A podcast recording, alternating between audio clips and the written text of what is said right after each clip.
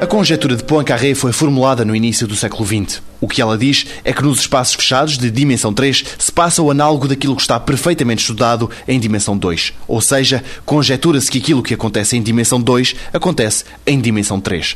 Eduardo Rego, professor de matemática no Departamento de Matemática Pura da Faculdade de Ciências do Porto, explica o que se passa em dimensão 2. Mais à frente, ouviremos que é possível que a conjetura já tenha sido provada, mas isso ainda está em fase de verificação. Se olharem para a superfície terrestre e se desenharem uma curva que partem de um ponto, percorrem um caminho, fazem uma viagem na superfície terrestre e voltam ao, voltam ao mesmo ponto. E têm ali na superfície uma curva. Bom, se imaginarem que a curva é feita de borracha e que se vai contrair muito forte, é possível, dentro da esfera, a curva ir-se contraindo, contraindo até chegar a um ponto. Se pensarem num toro, é a superfície de um pneu, por exemplo, se tiverem uma, um círculo à volta da argola, é intuitivo que esse círculo não se pode contrair na superfície, não é?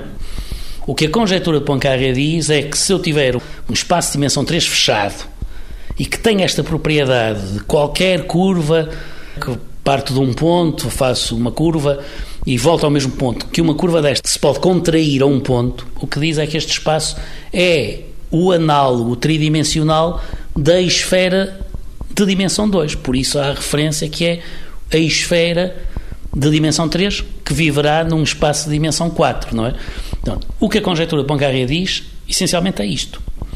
Foram publicados agora em, em 2002 2003 três pré-prints por um russo, Gregory Perelman, que de princípio poderá ter estabelecido a conjectura. Não diretamente, mas fazendo aquilo que, se, que, é muito habitual em matemática, que é provando uma coisa bastante mais geral, da qual a conjectura é uma pequena parte, e que é, é chamada conjectura de geometrização do Thurston. Pensa-se que esse Gregory Perelman poderá ter demonstrado geralmente esta conjectura, que implica, em particular, a conjectura de Poincaré. No próximo 125 perguntas, os tremores de terra e a sua previsão.